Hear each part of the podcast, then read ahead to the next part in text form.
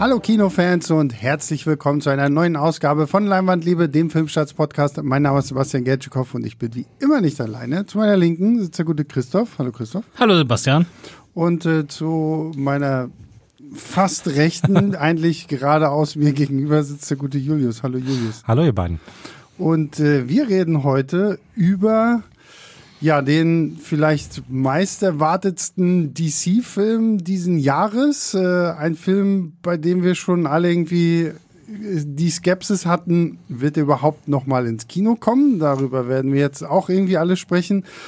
Und äh, ja, es ist natürlich The Flash von äh, S-Regisseur Andy Muschietti mit Ezra Miller, mit Michael Keaton und noch ganz, ganz vielen mehr. Und bevor wir hier jetzt äh, richtig, richtig loslegen, müssen wir eine Sache, glaube ich, äh, vorweg zur Person Ezra Miller einfach kurz sagen, weil Ezra Miller identifiziert sich als non-binäre Person. Damit sind die Pronomen im Englischen ja they, them.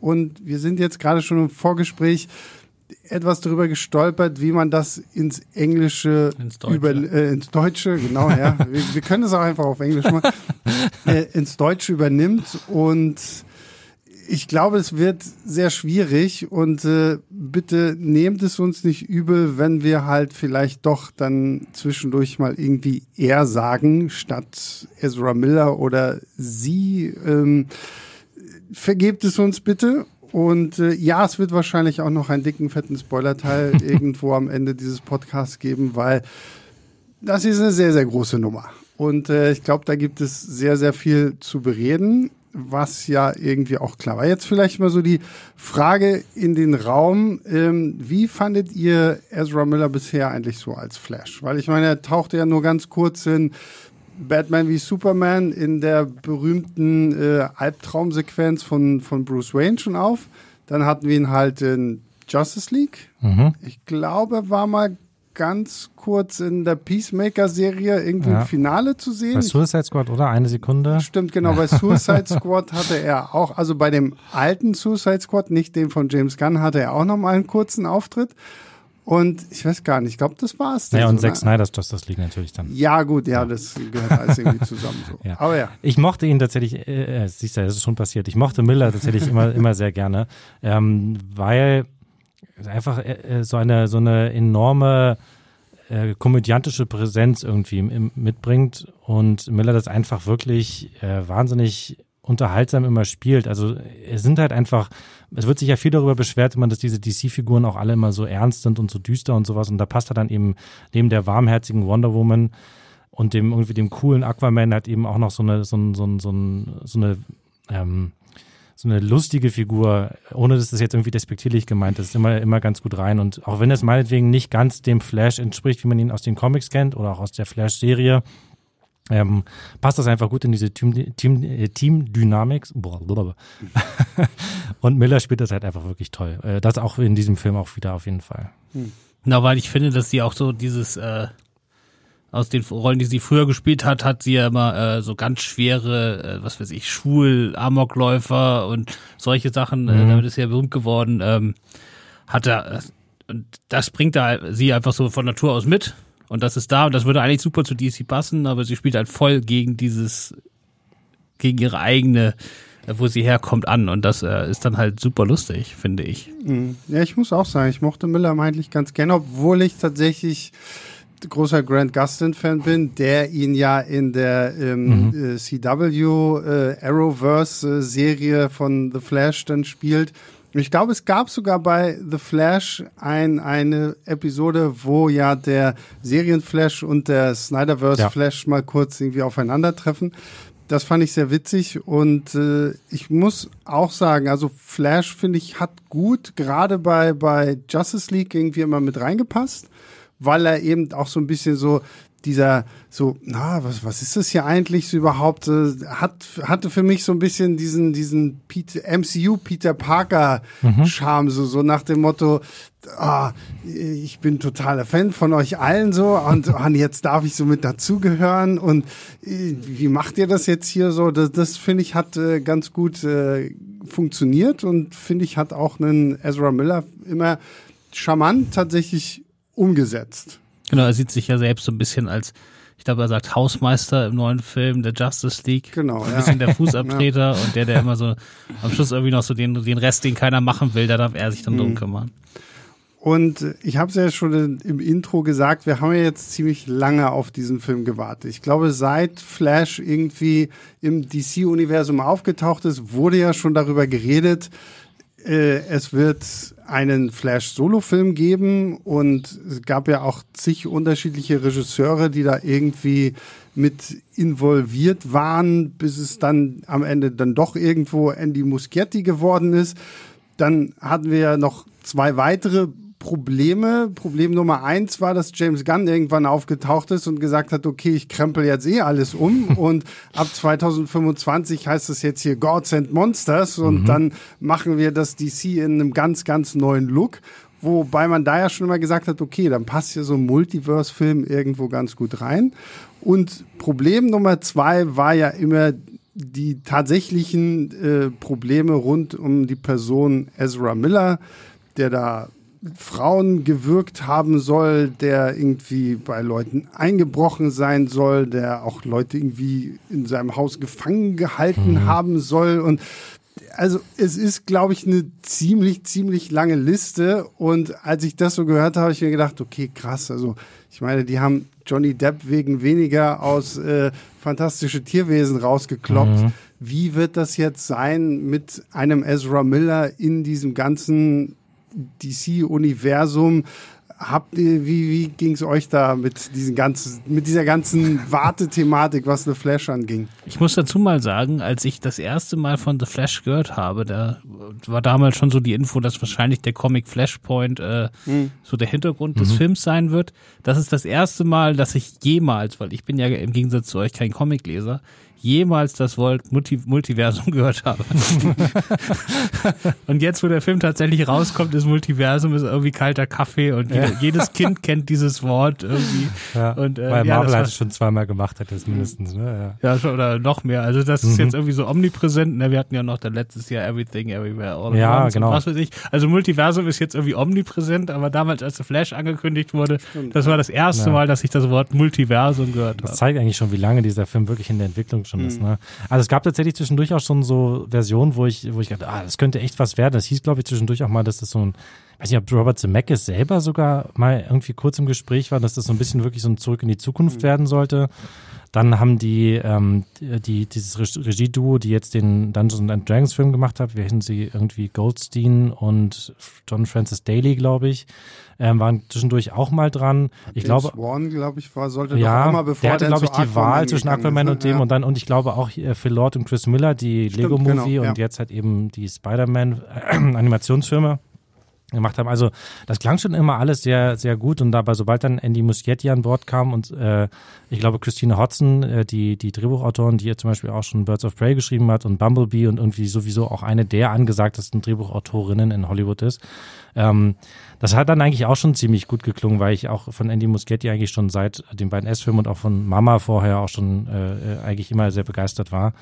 Und ähm, mit Ezra Miller, ich, also die, du hast es ja vorhin angesprochen, ne? Diese, die, die, die, der Vorteil, sagen wir mal in Anführungszeichen, bei Johnny Depp und den Tierwesen war halt einfach, dass er da nur eine Nebenfigur gespielt hat, also oder den Bösewicht gespielt hat und man das irgendwie in so einer Magiewelt relativ leicht dann irgendwie erklären kann, warum der auf einmal anders aussieht.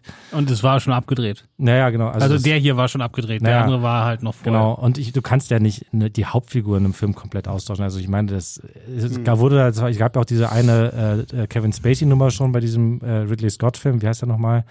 Ja, Äh, irgendwas mit äh, All the Money Ja, genau. in the World. aber da, auch da ist es ja, glaube ich, eine Nebenfigur, nur die Ja, da ja. quasi ersetzt wurde und so. Und das, ähm, es ist- war ja nicht realistisch. Und dann äh, tatsächlich aber ja, was da alles mal zur Debatte stand. Also auch, dass da zwischenzeitlich offenbar mal wirklich drüber nachgedacht wurde, diesen mindestens 200 Euro, äh, 200 Millionen Dollar teuren äh, Film irgendwie mal äh, äh, in, ähm, in, die, in, die, in die Tonne zu treten oder abzuschreiben. Ja, gut, Das klang bis letztes Jahr ja so unglaubwürdig, aber äh, unglaublich. Aber meine, Sie haben seitdem. es ja mit Batgirl gemacht. genau, der Film ja. war schon fertig, hat Ja. 90 Millionen Dollar gekostet und landete halt auch Ja. im Müll. Also, Wobei man auch sagen muss, dass Andy Muschietti jetzt, glaube ich, in einem von diesen vielen, vielen Interviews, äh, die er und seine Schwester Barbara Muschietti jetzt vorher gemacht haben, auch gesagt hat, dass es nie wirklich zur Debatte stand. Also man weiß ja auch immer, das können wir ja von außen auch immer gar nicht sagen, was, was wir ähm, äh, können dann auch ja nur berichten, was, was Mhm. irgendwie, Ja, ja, was man halt eben aus Hollywood hört. Ich Ja. glaube es auch nicht. Aber ich bin allgemein halt so, ich weiß, da kann man super drüber streiten, aber ich bin immer für die Trennung von Kunst und Künstler, soweit es irgendwie geht. Mhm. Ich war neulich auch in Cannes bei der Eröffnung und habe den neuen Johnny Depp-Film gesehen. Ja, na klar, du, äh, ist halt, das ist gerade auch irgendwie so ein schwieriges Thema, denn immer, ne, ähm, wir haben ja jetzt gerade auch noch ganz andere Debatten, die da im Kunstbereich, Hust, Hust, Musik, Hust, Hust, Rammstein, äh, gerade irgendwie so laufen und so, das ist dann alles immer irgendwie ein bisschen komplizierter. Ja, was, was es halt, was es halt schwierig macht, ist, wenn man das, wenn, wenn irgendwie man das Gefühl hat, dass, dass Leute nur, weil sie berühmt sind, keine Konsequenzen zu fürchten müssen. Mhm. Und ich glaube, das ist was, was viele, was vielen bei, äh, bei Ezra Miller ein bisschen aufstößt, wenn man sich zum Beispiel auch anschaut und das jetzt vergleicht mit äh, Jonathan Majors von Marvel, der jetzt da den Kang gespielt hat in Ant-Man 3. Und nachdem diese Vorwürfe gegen, gegen Majors bekannt wurden, wurde er jetzt so ziemlich von allen außer Marvel fallen gelassen. Und halt, ob das jetzt mit ihm und seinem großen Kang noch in den, in den neuen Avengers-Filmen wirklich was wird, Ja. ist noch halt komplett offen. Während dann halt eben viele sagen, aber Ezra Miller hat irgendwie da keine Konsequenzen bislang zu tragen gehabt. Und dann kommt natürlich auch schnell irgendwie so ein Rassismusverdacht dann irgendwie, der da im Raum steht und so. Aber ich, ähm, es, es ist total schwierig. Wir werden das jetzt wahrscheinlich auch nicht Aber in es gibt ja Podcast- nichts Neues. Also der Film Nee. hier war schon abgedreht äh, und äh, Ja. ja. er hat, ich glaube nicht, ich, ich wüsste jetzt überhaupt nicht, dass Ezra Miller überhaupt noch irgendwelche Projekte in der Pipeline hat. Nee, hat er ja auch Nee. nicht mehr. Also, Ja. und das Ding ist, glaube ich, auch, und das war für mich immer so dieser Punkt zu sagen, ja, okay, dieser Film wird in die Kinos kommen, ist einfach, weil es ist halt wirklich so der perfekte Film, den James Gunn jetzt dann halt einfach rein thematisch nutzen kann, um wirklich zu sagen, okay, ab diesem Punkt ist jetzt halt das Multiverse auch im DC angekommen und damit können wir jetzt alles irgendwie miteinander vereinen und trotzdem hier einen neuen Strang aufziehen und da dann mit Ja. diesem Kapitel Gods and Monsters, wo ein neuer Superman kommt, wo ein neuer Batman kommt, ein neues Supergirl und die ganzen Serien, die alle noch mit geplant sind, dass man da dann einfach ansetzt und sagt, okay, ab hier starten wir denn jetzt quasi neu. Und äh, Christoph hat ja den Flashpoint-Comic äh, schon kurz angebracht, der hier so ein bisschen als Inspiration für diese ganze Story gilt. Und der Flashpoint-Comic hat ja das gleiche damals für DC, für DC Comics an sich gemacht, weil das war ja auch so der Punkt, okay, die Verkaufszahlen waren nicht mehr so geil, die Leute hatten irgendwie kein Gespür mehr, okay, welchen Comic muss ich jetzt wie, wo lesen? Also hat man Flashpoint gesagt, hat gesagt, okay, wir bauen eine neue Realität auf, das ist dann das New 52 gewesen. Da hat man dann neue, so die, die Origin Stories leicht angepasst, aber hat sich dann erstmal wieder so ein bisschen auf den Kern konzentriert. Und ähnliches erleben wir jetzt ja auch. Und damit würde ich mal sagen, springen wir jetzt nach langer Vorrede endlich mal in diesen Film rein. Und ähm, ja, ich habe den Flashpoint-Comic schon angesprochen. Die Grundprämisse ist ja wirklich erstmal die gleiche. Also wir haben äh, Barry Allen, der verliert seine Mutter Nora, die äh, wird ermordet. Sein Vater geht dafür ja ins Gefängnis. Als, also weil als man- er ein Kind ist, muss man Genau, als er, als er Kind ist und äh, sein Vater geht dafür ins Gefängnis. Ähm, das hat man ja auch so ein bisschen schon in äh, Justice League gesehen. Da kam das ja immer mal so ein bisschen auf. Und äh, nachdem Barry ja auch in Justice League erkannt hat, okay, er kann durch die Zeit reisen, äh, findet er das hier jetzt nochmal raus, was ein bisschen merkwürdig Aber ist. er sagt ja dann zu Batman, also er hat ja gesagt, ich habe jetzt rausgefunden, weil er äh, läuft dann irgendwann das, das Verfahren gegen seinen Vater, da sieht er noch mal eine Chance und die zerschlägt sich dann doch und dann ist er mega wütend und läuft nachts durch die Stadt und stellt dann fest, wenn er ganz, ganz schnell und wütend läuft, dann kann er in der Zeit zurückreisen. Ja, gut, und dann erzählt er Batman und sagt, oh, ich habe jetzt festgestellt, ich kann nicht nur ein paar Sekunden zurückreisen, sondern wirklich so lange, wie ich will. Ja. ja, Ein, genau. äh, Und das, zurückspringen an einen gewissen Ja. Punkt. So, Und das äh, will er jetzt halt versuchen, um seiner Mutter das Leben zu retten. Äh, und verändert dadurch natürlich die Vergangenheit und äh, landet in einer anderen Realität, wo seine Mutter zwar am Leben ist, aber es keine Supermenschen mehr gibt, also Menschen mit Superkräften, wie eben zum Beispiel Superman oder Aquaman oder auch eine Wonder Woman. Und vor allen Dingen gibt es einen zweiten Barry Allen. Ein 18-Jähriger. Genau, es gibt, es gibt, äh, da, da sind wir dann wieder im, im Marvel, Loki und What If-Bereich. Es gibt eine Variante von ihm äh, in, in diesem Universum, die halt auch noch keine Kräfte hat, die aber irgendwie klein bisschen cooler ist als der äh, Barry, den wir so kennen, weil der hier einfach wirklich fröhlich sein Leben lebt. Und er hat am Abend ein Date. Genau, und er hat, er hat sogar Dates und er hat sogar ein Privatleben und er hat sogar Freunde und sowas alles, was sich unser Barry überhaupt nicht vorstellen kann. Und dann kommt es, wie es kommen muss. Äh, General Zord, Michael Shannon aus Man of Steel, taucht plötzlich wieder auf der Erde auf. Und äh, alle wundern sich so, weil, hä, Superman gibt's doch gar nicht. Wie, wie kann das alles sein? Und weil unser Barry ja weiß, wer Batman ist, weil den gibt's in diesem Universum auch noch, äh, fahren die beiden dann halt mal nach äh, Wayne Manor und finden Bruce Wayne. Hier dann aber nicht mehr Ben Affleck, so wie unser Barry Allen ihn kennt, sondern Michael Keaton. Und Michael Keaton war ja dann auch schon sehr, sehr groß in den restlichen Trailern vertreten. Und äh, ja, gemeinsam mit ihm müssen sie dann halt herausfinden, wie sie General Zord irgendwie bezwingen können und finden dabei heraus, okay, ein Superwesen gibt es doch noch, das irgendwo in einem tiefen, tiefen Keller eingesperrt war. Und äh, das ist dann aber nicht mehr Superman, sondern Supergirl. Und das ist nicht mal ein Spoiler, aber es ist auch schon alles im, im Trailer drin. Also damit haben wir jetzt hier erstmal so ein bisschen unsere Grundlage, über was wir hier reden können, bevor wir halt irgendwann dann doch in Spoiler-Territorium eintauchen müssen. So, Jetzt habe ich ganz schön viel geredet. Was sagt ihr denn zum Film? Wir sagen, das ist der beste, muss ich ja jetzt sagen. Irgendwann muss ich es ja sagen, weil, mein Sag es, weil meine es, Kritik so heißt. Der beste DC-Film seit The Dark Knight. Der einzige, der sonst noch nah, nah dran kommt, ist, äh, na, zwei. Wonder Woman 1 und The Suicide Squad. Ja, fand ich beide besser als The Flash. Ja. Und ähm, ja, ich kann das auf jeden Fall nicht unterschreiben. ich fand ihn, ich fand ihn tatsächlich äh, in Momenten sehr gut, aber wurde, er hat mich auch immer wieder zwischenzeitlich verloren. Es war ein, ein großes Auf und Ab für mich so ein bisschen. Ähm, und äh, ich hätte ihn gerne mehr gemocht. Für mich ist es der beste DC-Film seit Man of Steel.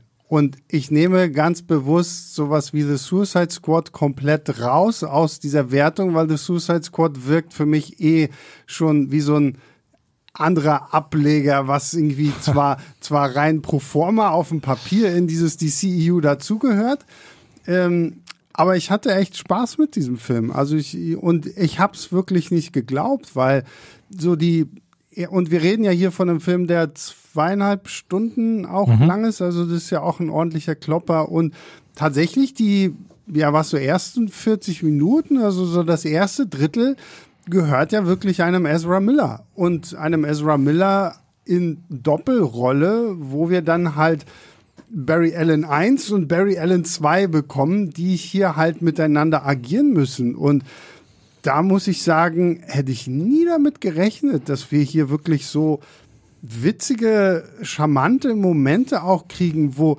es tatsächlich auch immer wieder zurückgeführt wird auf diese Beziehung zwischen Barry und seiner Mutter. Und da muss ich kurz gucken, weil die Mutter fand ich absolut fantastisch. Maribel Verdú. Ähm, großartig. Und das fand ich echt schön, dass in all dem ganzen großen Bombast und hier schlechten CGI, über das wir nachher noch sprechen werden, im, immer dieser, dieser, dieser Punkt kommt, wo du dann trotzdem zurückkehrst zu Barry Allen und Barry Allen und Mama Allen. Ja. Genau, und das ist das, warum das hier funktioniert, was letztes Jahr oder vorletztes Jahr, ich glaube letztes Jahr bei Tor 4 nämlich überhaupt nicht funktioniert hat. Man geht ins Klamaukige und hat dann aber diesen emotionalen Kern, zu dem man immer wieder zurückkommt und das berührt einen dann trotzdem. Also ich meine, die, die Christian Bale-Rolle in Tor 4 war ja auf dem Papier auch mega tragisch. Aber da hat man dann, nachdem man zwei Szenen mit Chris Hemsworth hatte, jedes Mal, wenn man zu Christian Bale zurückgegangen ist, war das so ein tonaler Bruch, das hat überhaupt nicht funktioniert. Und hier funktioniert das und der geht ja richtig selbstironisch los. Ne? Gleich die erste Sequenz, äh, wo er sozusagen Kalorien braucht, um da jetzt zu seinem Justice Ja. League Einsatz zu können. Und dann wird sein Sandwich aber nicht richtig fertig und dann muss er so ein Groupie, das ihn da draußen ankreischt, muss er dann bitten, ihm den halb aufgegessenen Schokoriegel rüberzuwerfen, damit er überhaupt noch irgendwelche Energie hat. äh, und den kriegt er dann auch nur an den Kopf. Das Flash-Logo, was dann aufblinkt, das funktioniert zunächst auch nicht, weil nicht genug Strom da ist. Also der fängt richtig klamaukig regelrecht Ja. an und äh, er kriegt dann aber jedes Mal wieder die Kurve und das war das, was mich an diesem Film richtig gepackt hat. Obwohl ich sagen muss, gerade am Anfang hatte ich, hatte ich die Angst, dass der nicht die Kurve kriegt, weil Barrys erste große Mission, die wir halt im Film sehen, ist in, in Gotham City, wo er da irgendwie bei so, nee, oder ist es Metropolis? Keine Nein, das Ahnung. ist Nee, Gotham Gotham. General. Ja, genau. das. Äh, Also in Gotham City, wo er halt ein einstürzendes Krankhau äh, Krankenhaus irgendwie, äh, wo er die Leute da rausretten muss. Er muss nicht die Leute rausretten, er muss ein Dutzend fallender Babys retten. Ja, und das ist leider Gottes eine der bescheuertsten Szenen in diesem ganzen Film und die für mich tatsächlich auch schon dann stellvertretend für das grottenschlechte CGI in diesem Film ist. Ich muss es wirklich so sagen. Also für einen Film, der 200 Millionen Dollar gekostet hat, also gruseligere CGI-Babys und einen CGI-Hund noch mit dazu weiß ich nicht, habe ich, glaube ich, noch nie gesehen, außer das komische Baby, was äh, Bradley Cooper in American Sniper da in der Hand haben musste. Und selbst das sieht noch gut aus im Vergleich zu denen hier. Ähm, Ich hatte damit sehr viel Spaß mit der Szene. Also man kann die ja mal kurz beschreiben. Also zwölf Babys fallen gleichzeitig irgendwie aus dem einstürzenden obersten Haus. Überall sind äh, so eingestürzte Brocken Gestein. Und wenn man, es gibt dann eine Szene von unten, so eine Einstelle, wo dann auch das ganze Feuer im Hintergrund ist. Das ist wie so ein Hieronymus Bosch Höllengemälde. Und für ihn ist das Ganze halt so ein Rätsel, ne, was, weil er kann sich natürlich mega schnell bewegen, dass das alles so aussieht, als ob das in mega super Zeitlupe abläuft, aber er kann halt die Babys nicht einfach auffangen. Weil wenn er sich so schnell bewegt, darf er keine Menschen berühren oder bewegen, weil das dann würde die quasi kaputt machen, weil die die das ja nicht nicht aus. klar. kommt die Ja. Physik wieder ins Spiel. Genau, und deswegen äh, stellt sich das Ganze für ihn wie so ein großes, äh, quasi wie so ein Point-and-Click-Adventure da in, im echten Leben, weil er muss jetzt für all diese Babys irgendwelche Möglichkeiten zu finden, die zu retten. Also er muss hier in irgendwelchen Mikrowellen zwischenbarken, während er sich nebenbei noch äh, Bitte Burrito... parkt eure Babys nie in Mikrowellen zwischen. Don't do this at home. ja, genau. Ja doch, das ist aber hier eine ganz große Sache. Und er muss sich dann noch Burritos zubereiten, weil zwischendurch muss er die Energie wieder auffüllen und Ja. so. Und ich hatte damit einen ganz, ganz großen Also ich, Spaß. ich setze mich da irgendwo zwischen euch beide. Ich bin, ich bin komplett bei Sebastian, dass die, äh, dass die, die visuellen Effekte in dieser Szene und leider auch ein paar anderen mich immer wieder rausgerissen haben.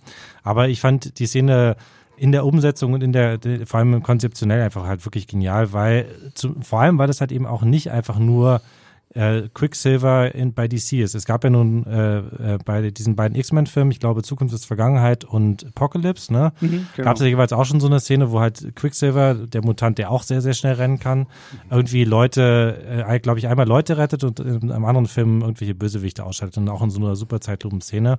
Und die machen hier halt eben was komplett anderes.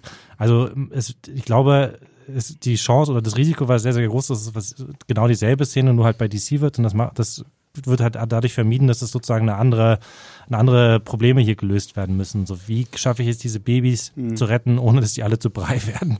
Ähm, und da glaube ich auch noch eine Krankenschwester, die fällt auch noch runter. Ja, ja, genau. auch noch irgendwie, Ja, und der und Hund, Hund, und der genau. Hund. Und so zwischendurch muss ich auch noch nachstecken und so. Das fand ich sowieso auch eine sehr, sehr charmante Idee, dass er halt irgendwie, ähm, dass das wieder thematisiert wird, sozusagen, wie viele Kalorien verbraucht dieser, dieser Flash Mhm. eigentlich bei, für seine Superkräfte. Auch wenn man natürlich streng genommen sagen muss, es spielt nach der Auftaktszene eigentlich keine Rolle mehr, dann irgendwie, zumindest keine große. Ja, gut, dann, dann hat er offensichtlich irgendwie genug Spaghetti gegessen oder sowas, dann passt das irgendwie schon. Also ich meine, sie greifen es ja zwischendurch schon, aber Ja. noch mal so ein bisschen auf, dass er irgendwie halt mehr Essen braucht, aber so Nö, er klaut dann immer irgendwelchen Leuten Genau. Pizzas Ja. oder Hotdogs aus der Hand, während er irgendwie vorbeiläuft. Also bei dieser Anfangssequenz dachte ich kurz noch so halt wirklich so, ja, so, weil dann haben wir ja auch so ein paar äh, Cameos von anderen Freunden aus der Justice League und äh, da kommt ja dann auch so der berühmte Spruch, den äh, Christoph schon erwähnt hat, dass er sich so ein bisschen vorkommt wie der Hausmeister, der hier halt irgendwie so den ganzen Kleinkram wegmachen muss, während alle anderen irgendwie mit was anderem super busy sind und sehr beschäftigt sind. Und dann geht ja eigentlich erst so richtig diese Story los und dann, finde ich, hatte mich der Film auch wirklich sehr viel mehr, ähm, gerade halt auch in Bezug auf diese ganze Figur, wie mit Barry Allen wirklich umgegangen wird. Und was ich halt auch schön fand, war, dass du hier wirklich einen, einen klaren Unterschied zwischen Barry Allen aus unserem Snyderverse und Barry Allen halt aus dem Keaton-Verse. Keaton-Verse dann irgendwie so hattest und äh, Ezra Miller das wirklich erstaunlich gut auch irgendwie so klar ich meine sie haben so ein bisschen nachgeholfen mit äh, so ne Frisur und, und Kostüm also so die Kleidung so die er anhat aber Ja, Also spielt, er schauspielerisch spielt- Miller spielt hier es wirklich, die, wirklich super. eine Doppelrolle quasi den ganzen Film über und das ist wirklich sehr, sehr, sehr beeindruckend. Vor allem, weil diese Figuren halt dann auch wirklich einfach sehr unterschiedlich sind. Man, man sieht hier wirklich zwei sehr unterschiedliche Barrys. Der eine halt eben noch komplett jung und unbekümmert und der andere ähm, halt eben schon sehr, sehr äh, äh, ausgebrannt und insofern halt eben dieses, diesen Rucksack mit sich herumschleppt, mit der Mutter tot und der Vater im Gefängnis und in der Justice League läuft irgendwie auch nicht so. Und so, das ist halt einfach, es ist wirklich eine tolle, tolle Performance. Das kann man nicht anders sagen. Und das ist auch gleichzeitig beides. Ne? Also man hat ja ganz oft bei so Zwillingsrollen dann, dass es nur eine reine Comedy ist oder ein reines Buddy-Movie oder so. Aber die emotionaleren und tragischeren Momente funktionieren auch ziemlich super. ja Sowieso immer das, äh, wir hatten ja auch schon gerade äh, kurz drüber gesprochen, der emotionale Kern des Films war für mich auch wirklich die mit Abstand, der mit Abstand stärkste Aspekt des Films. Also das ist, und vor allem, dass es halt wirklich auch gelingt, immer wieder dahin zurückzukommen und immer wieder auch diese, die Bodenhaftung da quasi gefunden wird, so verrückt und, und durchgeknallt ist und actionreiches drumherum auch wird. Ne, ich meine, es ist auch eine nette Abwechslung. Ne? Wir haben jetzt hier, wie was weiß ich, ich musste zehn Jahre lang lernen, was Tesseracts sind und schieß mich tot, was, was es da alles für einen komischen Quatsch gab, was ich, womit ich mich in den letzten zehn Jahren da im MCU und DCU da beschäftigen musste.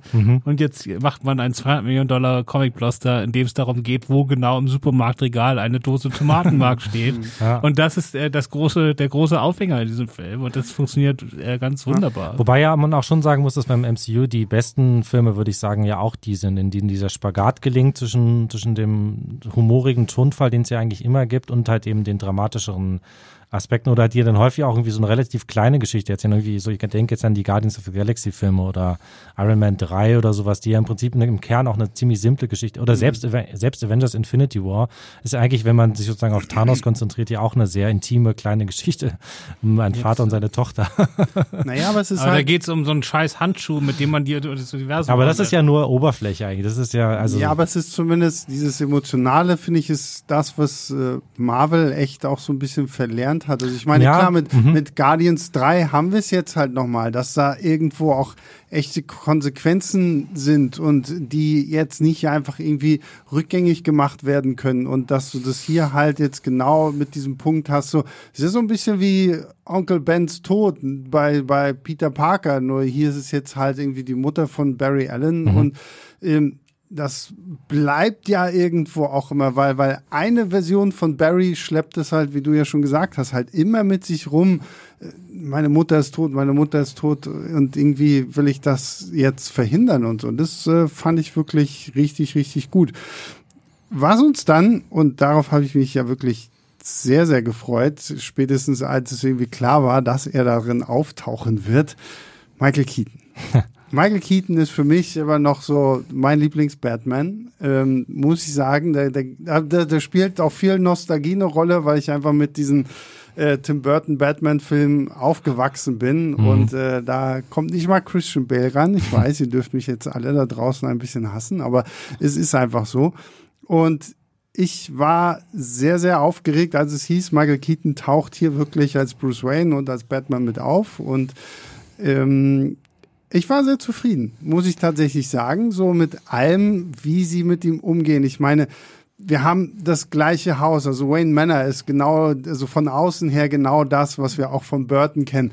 Sie, sie spielen das, das Danny Elfman Intro zu ja, Batman. Das, wird, das ist ein ganz wichtiger Teil der Filmmusik dann ab dem, ab dem Moment vorher auftritt. Und, ja. und ich meine so auch die, die Betthöhle sieht gleich aus, das Batmobil. Batmobil. Also hier gehen sie schon in so einen Punkt, so da merkst du, okay, da hat man sich sehr, sehr bemüht, dass wirklich so alle Easter Eggs und alle Anspielungen hier wirklich passen. Und wenn dann Michael Keaton äh, kommt und so, es war toll. Ich meine, dieser I am Batman-Spruch im Trailer, so, den bringt er zwar auch im Film, da mhm. macht es dann aber irgendwie, im Film macht es dann überhaupt keinen Sinn mehr, weil wir zu dem Zeitpunkt schon längst wissen, dass du Batman bist, ja. aber da ist ja auch nicht das einzige Zitat. Es werden, also es gibt sehr viele Bildzitate, wie du schon richtig mhm. gesagt hast. Es gibt aber immer noch das You wanna get nuts und sowas. Genau, also ja. so diese, diese, die ganzen klassischen äh, Kietensprüche, die man halt eben noch so im, im Kopf hat. Ja, ähm, tatsächlich steht und fällt, glaube ich, ein bisschen der Film damit im Mittelteil, wie sehr man diesen äh, Keaton-Batman liebt oder halt eben nicht. Ja. Ähm, für mich ist es zum Beispiel so, äh, ist auf jeden Fall, auf keinen Fall mein Batman ist sozusagen. Mhm. Also nicht der, mit dem ich aufgewachsen bin oder mit dem ich ich irgendwie eine besonders intensive Verbindung habe. Ähm, und deswegen äh, fand ich das zwar alles schön und nett, aber es war jetzt nicht so, dass ich das irgendwie jetzt Gänsehaut gehabt hätte oder das irgendwie mich total umgehauen hat. Im Gegensatz, ich glaube, ähm, da saß ein, saß ein berühmter deutscher Comedian mit uns in einer, in einer Presseverführung, der quasi diesen kompletten Teil durchgängig auf den Knien verbracht hat und das einfach ganz, ganz, ganz, ganz großartig fand. Ähm, und das ist halt ein paar Jährchen älter als ich und äh, deswegen glaube ich, deswegen glaube ich, ist das so, wenn man halt so wie du oder wie halt eben dieser, dieser Comedian. Du kannst ähm, auch ruhig den Namen sagen. Thorsten Sträter was. ähm, wenn, wenn man halt so wie Thorsten Sträter ähm, äh, so eine enge Verbindung dazu hat oder halt eben einfach damit aufgewachsen ist, dann wird man diesen Mittelteil, glaube ich, äh, wirklich abfeiern.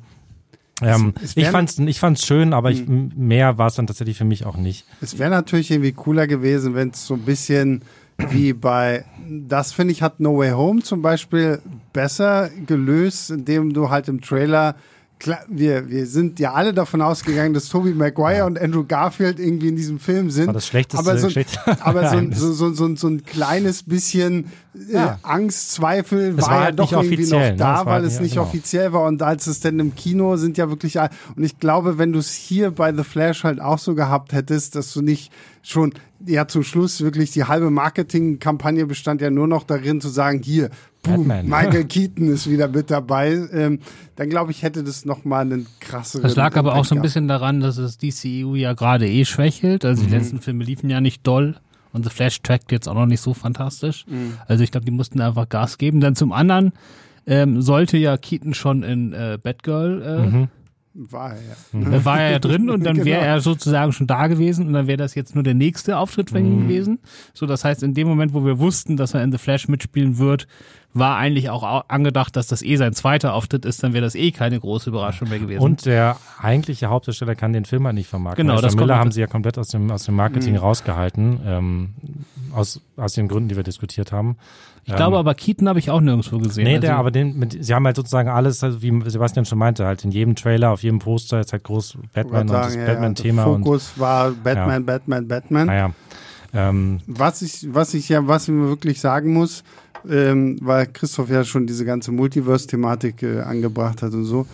Ihr werdet keinen Film finden, in dem die, die das Konzept Multiverse besser erklärt wird, ja als in diesem Film, wo ein, ein äh, Teller Spaghetti dafür herhalten muss. Und es ist die tollste Szene in puncto, ich habe jetzt mal einen kurzen Erklärbär-Moment und erkläre euch, was ist denn das Multiverse? Ja, und das äh, zeigt halt eben, wie, wie gut man eigentlich so eine, so eine klassische Erklärbär-Szene eigentlich inszenieren kann und wie häufig das einfach komplett faul gemacht wird, wenn man mhm. dann halt irgendwie irgendeinen alten Menschen irgendwo rauskramt, der dann ein altes Buch aus dem Regal holt und dann irgendwie was erzählt.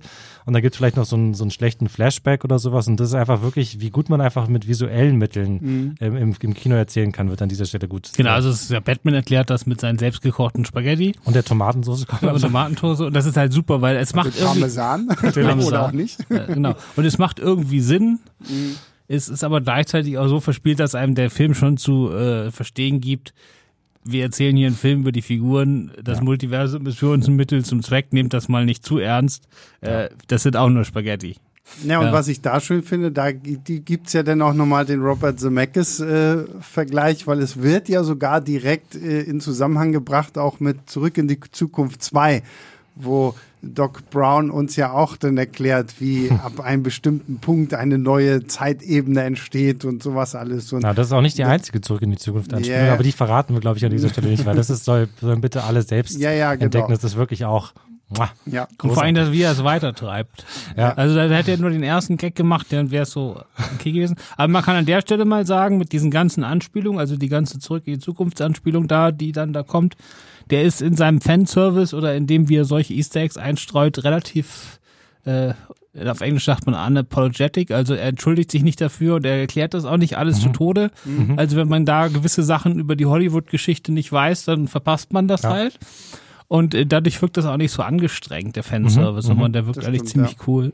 Das muss ich sowieso sagen. So alles, was ähm, so Easter Eggs und Anspielungen an sich waren, äh, das fand ich sehr, sehr charmant gelöst. Es gibt zwar die, die, die große, das große Easter Egg gekotze so dann am Ende so ein bisschen so. Das war vielleicht auch schon ein bisschen zu viel des Guten. Ich glaube, das müssen wir dann im Spoiler-Teil mal so ein bisschen mehr thematisieren. Aber grundsätzlich finde ich, spielen sie da echt gut, auch mit, mit dem, was sie dann halt irgendwie so ein bisschen anteasern, was sie von hier und da überall irgendwie mitnehmen und wie sie dann diese unterschiedlichen Welten verbinden und sagen, okay, das hier ist jetzt halt wirklich eine alternative Welt zu der, die Barry Allen sonst eigentlich gekannt hat. So. Ja. Und das bringt uns dann zu General Zod und Supergirl, weil das ist ja jetzt hier dann so ein bisschen die weite, also es wiederholt sich ja das, was wir aus Man of Steel eigentlich schon kennen. General Zod kommt auf die Erde, weil er diesen komischen Code haben möchte, der ja in Man of Steel im Blut von, von Kal El äh, verborgen war. Und jetzt stellt sich hier halt nur heraus, okay, auf der Erde gibt's Superman gar nicht, sondern Supergirl, äh, Sascha Kaye. Und James Gunn, falls du zuhörst, behalt diese Frau bitte drin.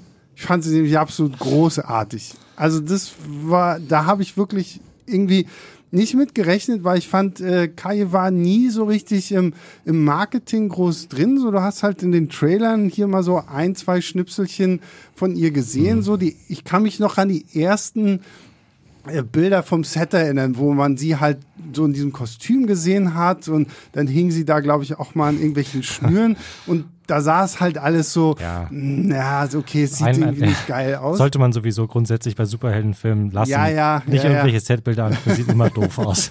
Das macht ja nur den Film kaputt. Und jetzt, sobald sie irgendwie auftaucht, ich, ich fand sie super. Also ich fand sie, ich hatte wirklich sehr, sehr viel Spaß, wie sie diese Figur dann irgendwie interpretiert, wie da ähm, einfach so dieses Supergirl ja auch mal ein bisschen anders interpretiert wird als das, was wir so bisher kannten. Und wenn ich gerade so überlege, dass äh, James Gunn ja unbedingt den Comic äh, Supergirl Woman of Tomorrow äh, verfilmen möchte, der ja auch Supergirl in einem sehr anderen Licht darstellen lässt und uns da ja eigentlich schon so eine Rache-Story präsentiert, wo sie mit einem jungen Mädchen dann irgendwie durchs All reist. Äh, also auf Sascha Kaye im, im die, kommenden DC-Universum habe ich durchaus echt Bock. Ich fand's, ich fand sie auch grundsätzlich gut, aber die Figur ist ein bisschen ähm, unglücklich oder nicht unglücklich oder äh, wie sagt man, ähm, ähm, es, es, Es ist, wird es nicht ist, gut ausgenutzt. Ja, es, ist, es tut mal, also sie kann halt dann einfach, sie, sie holt das meiste raus, Mhm. aber es ist halt eigentlich keine, es ist keine besonders äh, äh, gut ausgebaute oder irgendwie äh, äh, nicht mal eine Figur, die eigentlich besonders wichtige Rolle spielt, außer dass man sozusagen diese, wir brauchen halt einen irgendwie jemanden, der General Zod auf die auf die Fresse hauen kann. Ähm, und das ist ein bisschen schade. Ich würde tatsächlich aber auch gerne von äh, mehr von ihr sehen. Und ähm, zumindest so diese, diese, ähm, diese Wucht dieser Figur irgendwie oder so diese, auch diese, die, die Körperlichkeit nimmt man ihr auf jeden Fall komplett ab. Und das, äh, auch wenn man jetzt ja vielleicht noch nicht sozusagen die, die mehr so emotionalen Aspekte der Figur noch nicht erkunden konnte, bin ich mir auch sicher, dass sie das auch, dass das auch in einem, in einem Supergirl-Film äh, dieser gut reinpassen würde. Ja, also es ist halt einfach, das, was das Gute ist, also Michael Shannon hat sich ja in den letzten Wochen äh, wiederholt mal zu Wort gemeldet und einmal gesagt, er versteht überhaupt nicht, warum er in diesem Film mitgespielt hat, weil er war ja tot. Ähm, und da hat er nicht verstanden und ansonsten meinte er auch, er wäre da nur so wie so, wie so, wie so eine Actionfigur rumgeschoben worden, weil ja sozusagen er jetzt hier einfach fertig auftaucht, weil dieses ganze Also im, äh, er ist ein ziemlich äh, schon ambivalenter und komplexer äh, Bösewicht in Man of Steel. Mhm. Das fällt ja hier alles weg und da, da hat er schon recht, ne? Mhm. Weil das Ganze ist ja eigentlich ein Ablenkungsmanöver, also nicht nur äh, im Plot so, sondern auch fürs Publikum. Weil man denkt ja dann irgendwann, okay, jetzt lässt er diese ganze persönliche Ebene hinter sich und wir kriegen 0815 äh, Comicbuchfinale, wo irgendwie zwei Armeen gegeneinander kämpfen und äh, dann ist der Film vorbei. Und dann merkt man aber irgendwann relativ schnell, äh, nee, das ist nicht die finale Schlacht und äh, das ist nur ein Nebenkriegsschauplatz. Ja. Ähm, und alles, was, wo es dann wirklich darum geht, was wie es jetzt hier weitergeht, das passiert wieder auf einer sehr viel persönlicheren und ganz mhm. anderen Ebene. Ich glaube auch dieser Supergirl-Teil ist wirklich so ein bisschen drin, auch als Hommage an, an den Comic, weil ich meine so von, von den Bildern her, gerade wie, wie Barry und Batman und Co.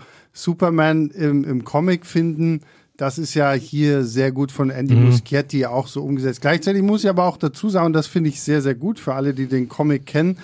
Es ist halt wirklich keine Adaption. Also es ist Adaption im losesten Sinne, weil ich ja. meine, im Comic ist ja irgendwie, glaube ich, halb Europa überschwemmt, weil Atlantis gegen Amazonen kämpft und da wirklich ein riesengroßes Chaos ist. Hier ist es halt sehr, sehr gering gehalten und man greift halt so ein bisschen diese Sachen aus Man of Steel wieder damit auf mhm. und äh, nimmt das dann noch so ein bisschen als zusätzliche Grundlage.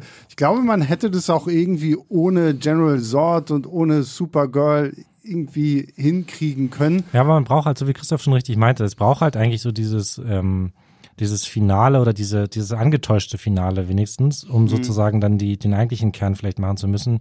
Wobei ich weiß auch nicht so richtig weiß, ob sie sich damit wirklich einen Gefallen ge getan haben, weil ich dann dieses Finale, da gibt's so zwei, drei gute Ideen, also gerade so visuelle Sachen auch, weil dann halt eben die beiden Flashs da ähm, mit so unterschiedlichen, unterschiedlich farbigen Blitzen quasi. Mhm. Also es gibt ja immer diese Blitze, die sind halt entweder rot oder blau.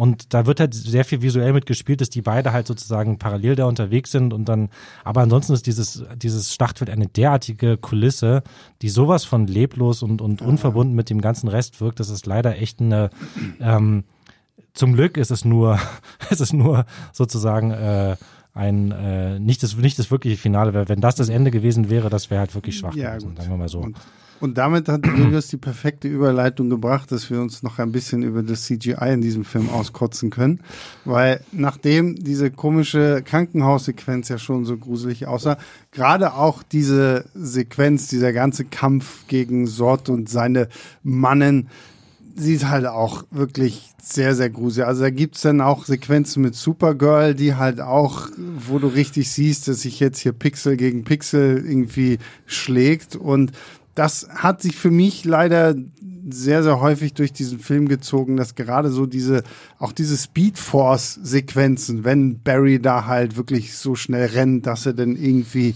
äh, in so ein, ja. Aber ich glaube, die sind, also ich weiß, glaubt mir ja. keiner, aber ich glaube, dass die Absicht sind. Ja, das würde ich Das funktioniert sagen. aber halt nicht, also die Speedforce kann man ja sagen, also in dem Moment, wo er durch die Zeit äh, läuft, ist er wie in der Mitte von so einem kleinen Kolosseum mhm. und auf den Zuschauerrängen äh, sind all diese Bilder und Erinnerungen und Figuren so mhm. aus seiner Vergangenheit, die sitzen da so rum.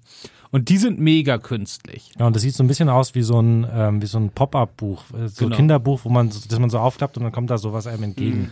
Und es ist, glaube ich, durchaus auch, dass ich das bin mir ziemlich ist. sicher, dass das absichtlich ist. Ich bin mir auch ziemlich sicher, dass die Babys Absicht sind, aber da kann man auch schon bestreiten. Und dass das Stile sind. Das funktioniert nur nicht, weil wenn der Rest jetzt perfektes CGI gewesen wäre, dann wäre das halt deutlicher gewesen, ne? dass, das, dass das stilistische Entscheidungen sind. Ja. Wenn der Rest schon sehr matschig aussieht und dann machst du ein bestimmtes Szene mit Absicht ein bisschen matschiger oder ist ja nicht wirklich matschig, ja, aber ver verfremdet. Die sehen ja nicht aus wie Menschen da mhm. in diesen Publikumsrängen, sondern wie so Wachsfiguren oder so. Also schon, ja.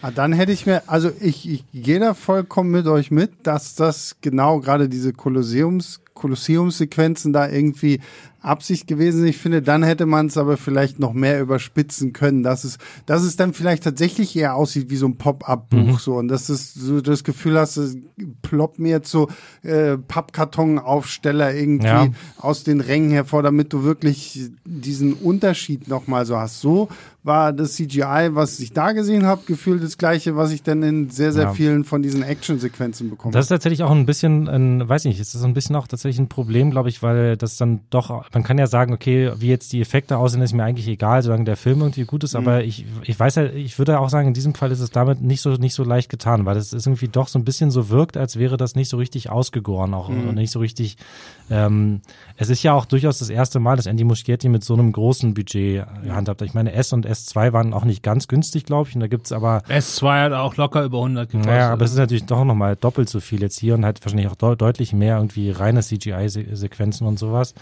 Ähm, aber da haben ja beide mit gerade zu kämpfen, ne? Also DCU, MCU, alle haben ja, Probleme ja, mit ihren Spezialeffekten. Wobei, also ich meine, bei aller berechtigten Kritik auch daran, wie manche von den Marvel-Filmen aussehen und gerade auch so Effekte teilweise waren, ähm, so schlimm mhm. war es tatsächlich beim, beim MCU zumindest noch nicht. Auch, also ja. muss man schon Also Ant-Man 3 war aber kurz davor. Also. Ja, ich meine, nee, äh, würde ich auch nicht sagen. Da war zumindest da alles okay aus. Also man kann halt drüber streiten, ob das vielleicht alles ein bisschen flach und halt so hintergründig so ein bisschen aussah. Aber das, das ist halt, das ist halt zum Beispiel dieser Punkt so, so weil ich kriege ja diese ganzen CGI-Diskussionen auch und ich bin eigentlich normalerweise jemand, ich kann über sowas sehr, sehr gut hinwegsehen. Also, wenn, wenn ich immer höre, ah, Ant-Man Dry, Dry, Ant-Man Dry sah so scheiße aus, ähm, ich, ich habe es nie gesehen so. Also ich habe den Film jetzt, glaube ich, zweimal irgendwie dann im Kino gesehen und ich, ich fand es jetzt alles nicht so scheiße. Und wenn ich mir dann aber halt die Effekte bei The Flash auf der großen Leinwand angucke und äh,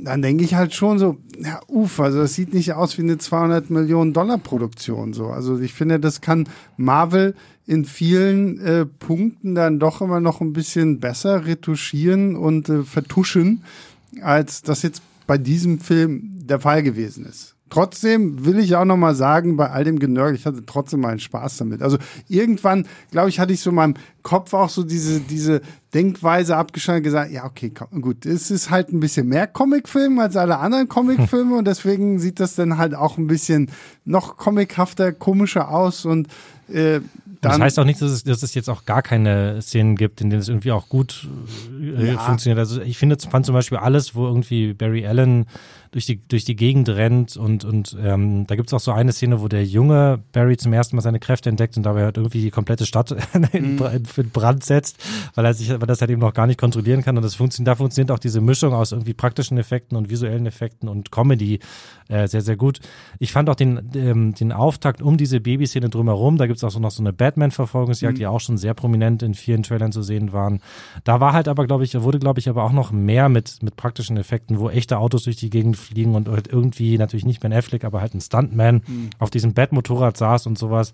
Und vielleicht wäre, wäre das irgendwie eher die Lösung gewesen. Das ist natürlich schwierig bei so einem großen Endkampf, wo irgendwie zwei Menschen mit Supergeschwindigkeit und noch lauter mhm. krypto, kryptonische, kryptonianische, weiß nicht, Soldaten gegen irgendwelche äh, äh, Erdlinge kämpfen und so. Ja. Ähm, naja. Ja, gut. Ich glaube, dann haben wir fast alles jetzt durch, oder? Alles, noch alles ohne Spoiler. Ja, ja, genau, das meine ich ja. Also erstmal so alles wichtig. Dann würde ich jetzt tatsächlich sagen, bevor wir wirklich nochmal in den Spoiler-Teil übergehen, kommen wir jetzt schon zum Fazit, damit alle, die jetzt äh, erstmal nur so einen Vorab-Ausblick haben wollten, okay, lohnt sich das für mich oder nicht, das haben können und dann wird es gleich noch einen Spoiler-Teil geben. Christoph, du hast die Kritik geschrieben, hau rein. Ja, viereinhalb Sterne, der beste Humor im DCU und auch im MCU seit langer Zeit, wenn er da wäre, äh, am meisten Herz im DCU und äh, bei Marvel seit langer Zeit. ähm, das beides war super. Action fand ich abwechslungsreich, selbst bei GGI-Abzügen, ähm, da hatte ich meinen Spaß mit. Äh, ich fand den, den ganzen äh, Fanservice und Nostalgie-Kram äh, nett und nicht äh, aufdringlich, obwohl zu viel war. Da kommen gleich im Spoiler-Teil noch einige Sachen. Ähm, dementsprechend, ich war äh, beim ersten Mal mochte ich ihn schon sehr, sehr gerne und beim zweiten Mal war ich dann äh, wirklich begeistert. Und äh, ja, also ich fand den äh, fantastisch. Bei mir sind es tatsächlich nur 3,5 äh, von mhm. 5 Sternen, ich, äh, weil mich das tatsächlich dann doch irgendwie dieses, diese technischen, diese technischen Probleme, sagen wir mal, ähm, dann doch ein bisschen zu sehr immer wieder rausgerissen haben und es dadurch einfach für mich nie ein rundes, äh, ähm, ganzheitliches Filmerlebnis geworden ist. Und vielleicht hätte ich auch so diese, diese, wir haben ja schon so ein bisschen drüber gesprochen, der erste Teil ist quasi der Barry Allen Teil, dann kommt der Michael Keaton Teil und dann kommt der große Showdown am Schluss. Und auch sich diese drei Filme, diese drei Teile nie so richtig organisch zusammengefügt mhm. haben für mich. Und deswegen, äh, vielleicht, ich muss ihn auch nochmal sehen, das heißt, der hat auf jeden Fall auch eher poten potenziell oder Tendenz ist auf jeden Fall eher nach oben als nach unten. Hm. Ähm, aber aktuell bin ich bei dreieinhalb. Ja, Ja, dann- und er macht bald hier Energiepillen verkauft auf YouTube, wenn er jetzt auf die ganze Einheit, wie heißt das? Ganzheitlich, ach so, stimmt. Das ist so, so eso esoterischer Begriff, oder?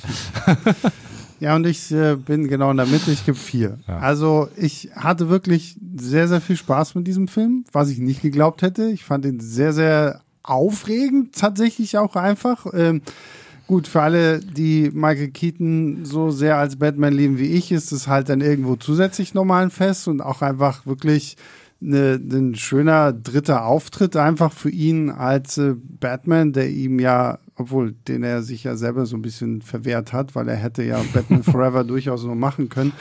Ähm, von daher, wie gesagt, also klar, CGI ist jetzt nicht so Bombe und äh, das zieht manchmal so ein bisschen raus, aber da gebe ich Christoph auch recht, so die Action-Sachen sind so doch ein bisschen abwechslungsreicher. Ähm, das hat Spaß gemacht. So, es war jetzt nicht irgendwie Skybeam und hast du Ja. nicht gesehen. Ähm, Ja. Das ist auf jeden Fall irgendwo mittlerweile schon mal ein großer Pluspunkt, nachdem selbst die Transformers letztens schon wieder den komischen Skybeam Ja. hatten und ähm, da, da bin ich hier ganz happy drüber. So, und jetzt machen wir eine kurze Pause, nämlich Werbung. Und jetzt sind wir wieder zurück und äh, reden spoilerlastig. Also, ne, nochmal, Spoiler, Spoiler, Spoiler. Alles, was jetzt kommt, ist äh, verrät viel zu viel über diesen Film. Wenn ihr ihn noch sehen wollt, wenn ihr ihn schon gesehen habt, äh, machen wir hier einfach fröhlich weiter. Und in diesem Fall, ich glaube, das ist was anderes als Marvel Post-Credit-Szenen, wo irgendwie Herkules auf einmal auftaucht. Das, das ist jetzt egal für den, für den, würde ich mal sagen, für den Filmgenuss von Tor 4. Aber wenn ihr The Flash un, quasi unbeeinflusst sehen wollt und noch nichts darüber wissen wollt, dann glaube ich, bietet sich in diesem Fall wirklich an, hier aufzuhören und dann erstmal den Film zu gucken und Ja. dann die restliche Folge zu hören, weil es wäre es wirklich schade, wenn man alles schon vorher weiß. Genau, und äh, wir können mal spoilern, Julius hat das auch noch nicht gesehen, zumindest nicht offiziell. noch nicht, noch nicht, noch nicht alles, nein. Ach, Wir waren nämlich, weil Julius und ich, wir haben ja eine Preview-Tour gemacht, oder wir haben dir in zwei Stücken gezeigt, das weißt du, weil du in Hamburg moderiert hast, Sebastian. Julius, Julius war nicht dabei. Nein, aber Julius und ich sind extra zu Warner nach Hamburg gefahren und haben uns den Film schon sehr, sehr viel früher Mhm. angeguckt, um quasi unser, grü- unser Daumen hoch zu geben, dass wir den auch in der Preview zeigen können, weil wir Ja. zeigen ja keine Schrottfilme. Und deswegen hat Warner uns den netterweise sehr, sehr früh gezeigt und da fehlte äh, sowohl die letzte Szene Genau. als auch die Post-Credit-Szene. Also Oh, das letzte Stückchen von der letzten Szene und die post Und zwar, ich glaube wirklich, weil äh, das noch nicht gedreht war. Also wir haben den wirklich so früh gesehen, dass das tatsächlich noch gar nicht fertig war. Ja. Oder sie ist zumindest noch nicht, äh, noch nicht, ähm, ähm, wie sagt man, also weil es lässt sich ja kaum verhindern, wenn es irgendwie jemand gesehen hat, dann, dann äh, postet es irgendjemand bei Reddit, nicht wir natürlich. Ähm, aber äh, ich glaube, es ging wirklich auch darum, das einfach so geheim wie irgendwie möglich, so lange wie möglich zu halten. Na gut, also Julius, dann für dich. Also erzählen wir die Aber, erstmal. aber, machen wir erstmal chronologisch, oder? Wir fangen erstmal mit dem, äh, mit dem großen, mit der großen Cameo-Parade an, oder? Ach so, ja gut, Ja? wir können erst wir, wir können erstmal noch mal auflösen, was äh, Christoph mit äh, Back Stimmt. to the Future schon äh, Ja. angeteasert hat, weil in der Welt von unserem neuen Barry Allen ist tatsächlich Eric Stoltz äh, Marty McFly in der Back to the Future Reihe gewesen, was er ja ursprünglich auch äh, hätte sein sollen, bevor die Rolle dann doch an Michael J. Fox Und zwar nicht nur hätte sein sollen, sondern wirklich eine Woche lang schon gedreht. Genau, ja, Und dann nochmal von vorne angefangen. Ja. ja. Und ähm, Heute man, wollen wir man, es mit CGI machen. man, man, man, man sieht dazu zwar, ich hätte zwar leider kein, kein äh, Bildmaterial, ich hätte gerne irgendwo wenigstens so ein Poster oder sowas gesehen, Ja. wo man ihn so sieht, so das wäre vielleicht nochmal so das. Naja, wäre noch geiler gewesen, wenn die einfach das Archivmaterial aufgekauft hätten Oder und so, die hätten, ja. die sind ja, glaube ich, ich weiß nicht, ob die irgendwann mal auf YouTube gelandet sind, aber wenn die die Originalszenen oder aufgedrehten Mhm. ja. Szenen mit Eric Stolz gehabt hätten, das wäre natürlich Ja. der Hammer gewesen. Oh, das, ja, ja. Das wäre auf jeden Fall sehr lustig gewesen. Und das, das Tolle ist halt einfach, dass, dass alle Figuren dieser Welt natürlich steif und fest behaupten, dass Eric Stoltz, was, Michael J. Fox ist doch nicht in Zurück in die Zukunft. Was? Hä, was redet ihr da? Nee, die drehen das ja dann weiter. Michael J. Fox war ja dann in Footloose und Kevin Genau. Bacon war in Top Gun. Diesen Film mit den schwulen Volleyballern, oder? Wie haben sie das genannt? Ich glaube ja, so. ja, ja, so, so, ja. ja das ist dann das, ein bisschen wie bei Last Action Hero, wenn auf einmal Stallone äh, den Terminator gespielt hat. ne, das ist so der Butterfly-Effekt. Nee, oder? ja, genau. einer, hier der Schauspieler hier, dann da, dann muss natürlich der andere die Rolle und der andere genau, die Rolle. ja. So, ja, ja. Genau, und dann haben wir äh, ganz zum Schluss, das dürfte Julius auch noch gesehen haben, dann kommt es ja zum großen Zusammenbruch des Multiverse, wo man ja dann die unterschiedlichsten äh, Figuren aus unterschiedlichen äh, Ehren von von Äras, oder? Äras, Ehren, keine Ahnung. Nee, Eras. Ehren Ja, ist von Mais, äh, von, von Also, Getreide. Ja, okay, gut. Also Äras, Zeit, Ja. Zeitalter, Alterns von, von DC sieht. Äh, Man sieht den, den, den ganz, ganz alten äh, Superman ähm, George, George Reeves, Reeves, ja. ähm, der halt ja wirklich das erste Mal im TV, glaube ich, in Genau, den 50er, von 50ern Jahren oder und so. äh, in Superman and the Mole Man, auch glaube ich in den 50ern. genau, Und das noch schwarz-weiß? Ja. ja. Und übrigens auch einen schwarz-weißen Flash. Äh, Genau, den der, ich, wir sehen, wir sehen Jay Garrick. mit dem, der das- mit dem Helm und den Genau, Flügeln. das ist der, der Golden Age äh, Flash, der wirklich zuerst aufgetaucht ist, auch, glaube ich, in den 50er Jahren, nee, nee, war gar nicht wahr, sogar, glaube ich, in den 40er Mhm. Jahren, bevor dann in den 50er Jahren das halt so ein bisschen neu gemodelt wurde und, den äh, 60ern dann dann Barry der- Allen halt Genau. gekommen ist. Wir sehen noch natürlich äh, Christopher Reeve Mhm. als äh, Superman, der ja durch die Richard Donner Filme äh, berühmt geworden und ist. Helen Slater, die Genau. Supergirl gespielt hat, Ja. in, de- in dem verbundenen, äh, sind Stimmt, ja genau. fünf Filme, die so Ja. eine Art lose äh, Pentalogie bilden. Und dann, dann Adam West ist auch noch kurz zu sehen. Stimmt, Adam West ist auch noch kurz zu sehen. Und dann kommen wir wirklich zu einem äh, Multiverse-Phänomen. Äh, der gute Nick Cage taucht plötzlich auf äh, in seinem äh, Kostüm, das er ja ursprünglich mal für Superman Lives sogar anprobiert hatte. Ja. Also es gibt ja eine sehr, sehr interessante, sehr, sehr schöne Doku, die kann ich an dieser Stelle empfehlen. The Death of Superman Lives, What Happened.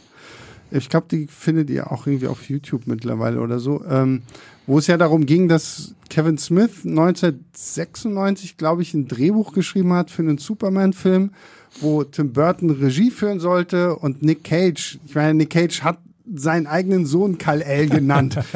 ähm, also der ist ja Überfan und er sollte halt äh, Superman spielen und im großen Finale dieses Films halt auch gegen eine merkwürdige, riesengroße Spinne kämpfen. Und das seht ihr jetzt in diesem, in Ja. diesem Film, The Flash, ganz zum Schluss. Zwar auch gruselig animiert, wo ich mich immer frage, war Nick Cage wirklich am Set oder also angeblich es, ja. Also das Ja, sieht aber irgendwie nicht so aus, als wenn er am Set gewesen wäre. Ich hätte es gefeiert, wenn sie da da wirklich fünf Minuten für genommen hätten und er hätte wirklich das ganze Finale des Films nachspielen. ja, also das wäre auf jeden Fall irgendwo auch echt cool gewesen. Das Schöne ist halt, ich, ich habe ich hab Andy Muschietti und Barbara Muschietti jetzt für den Film auch interviewt und ja, ähm, wir haben halt eben auch über diese Szene natürlich gesprochen. Und was sie dazu gesagt haben, ist halt eben auch schön, dass das so, ähm, sie haben halt die Figuren ausgewählt nach, nach dem oder wo sie sozusagen selbst eine emotionale Verbindung, persönliche Verbindung zu haben. Also weil sie meinten dann zum Beispiel, George Reeves ist halt der Superman ihres Vaters gewesen. Ähm, sie selbst sind noch zu jung dafür.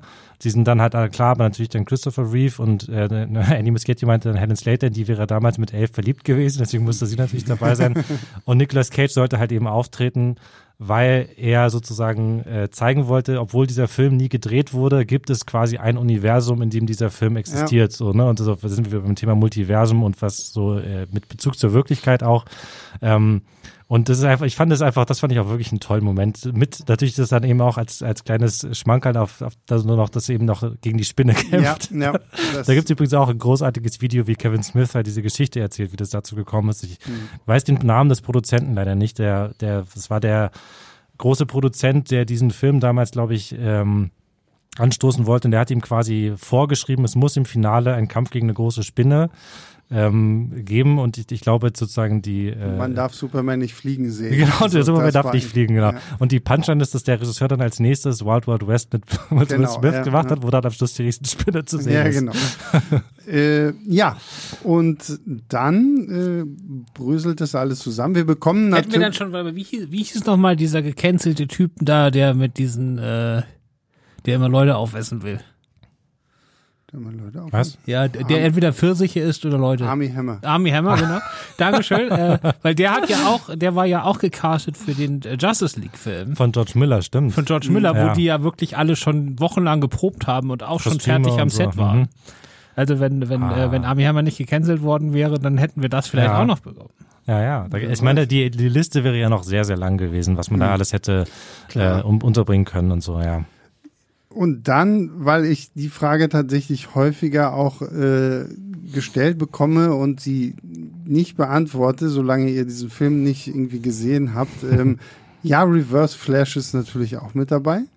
Ja. in, in einer sehr Body-Horror-creepigen Version, die halt so häufig irgendwie durch die Zeit gereist ist, dass sie wirklich schon wie so ein halbes Monster aussieht. Mhm. Das ist tatsächlich sehr schön. Das Einzige, was ich mich tatsächlich am Ende dieses Films gefragt habe, ist, wer ist denn jetzt schuld am Tod von Barrys Mutter? Das wurde nicht aufgelöst. Das Ja, war einfach eben, irgendwie, ja. also wahrscheinlich, also wir gehen mal davon aus, dass es der Vater nicht war. Weil sie ist ja jetzt in der, in der, in der, also in der Realität, wo er jetzt am Schluss ist, ist sie, ist sie ja trotzdem tot. Er, er rettet ja nur seinen Vater. ja. So, also das heißt, äh, und wir wissen jetzt halt, dass es der Vater wirklich nicht war. Das war vorher quasi sicher, aber wir, wir wussten es natürlich nicht. Ähm, und äh, jetzt wissen wir sicher, dass der beim Tomatenmarkt kaufen war. Das heißt, es war wirklich einfach irgendein Fremder, der da vorbeigekommen ist und eingebrochen ist. Aber das finde ich halt so ein bisschen. Aber wirklich weird. auch zumindest suggeriert, dass es halt eben dieser, also es ist ja, Reverse Flash ist ja hier nicht eine andere Figur, sondern es ist ja dieselbe, derselbe Barry Mhm. Ja, ja, Allen, genau.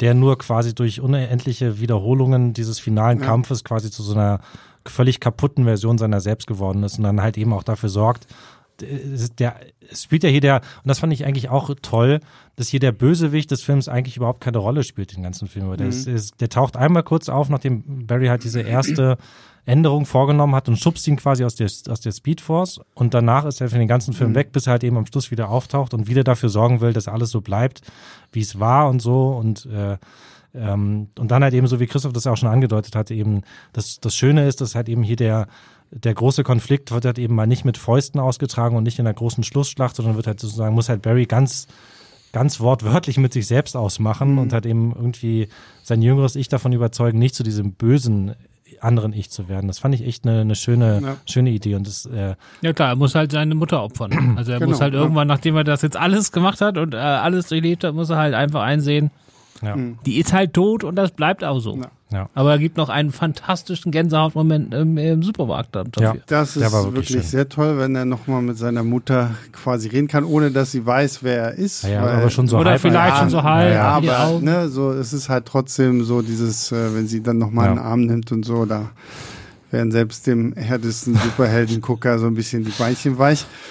Und ja, dann stellt sich aber heraus, dass dieses Universum, in das äh, Barry jetzt zurückgekommen ist, durch die erneute, er macht ja noch mal eine kleine Änderung. Genau, er macht nochmal eine kleine eine Änderung, andere. damit quasi er tatsächlich am Ende beweisen kann, es ist nicht sein Vater gewesen, weil er gerade da war, weil er stellt halt die, die Tomaten, die Mama für ihr Rezept braucht, stellt er nach ganz oben, wodurch der Vater hochgucken muss und dann sieht man sein Gesicht halt schön in der äh, Aufzeichnung der Videokamera. So, und damit ist der Vater gerettet, die Mutter ist leider immer noch tot, aber wenigstens äh, ist das safe. Und der Vater auch, nachdem er 15 Jahre lang unschuldig im Knast saß. Ja. Genau. Und äh, Barry bekommt äh, noch äh, ein, ein Date mit Iris West und Übrigens ganz furchtbar, die Figur leider in dem Film. Ich meine, Kissy Clemens ist toll, ähm, aber die Figur ist in dem Film leider Mhm. ja wird gut, die komplett. wird, die wird ja komplett ignoriert. ja, das, ist, das ist wirklich schade. Das fand ja. ich tatsächlich auch was, was eher misslungen war, leider. Mhm.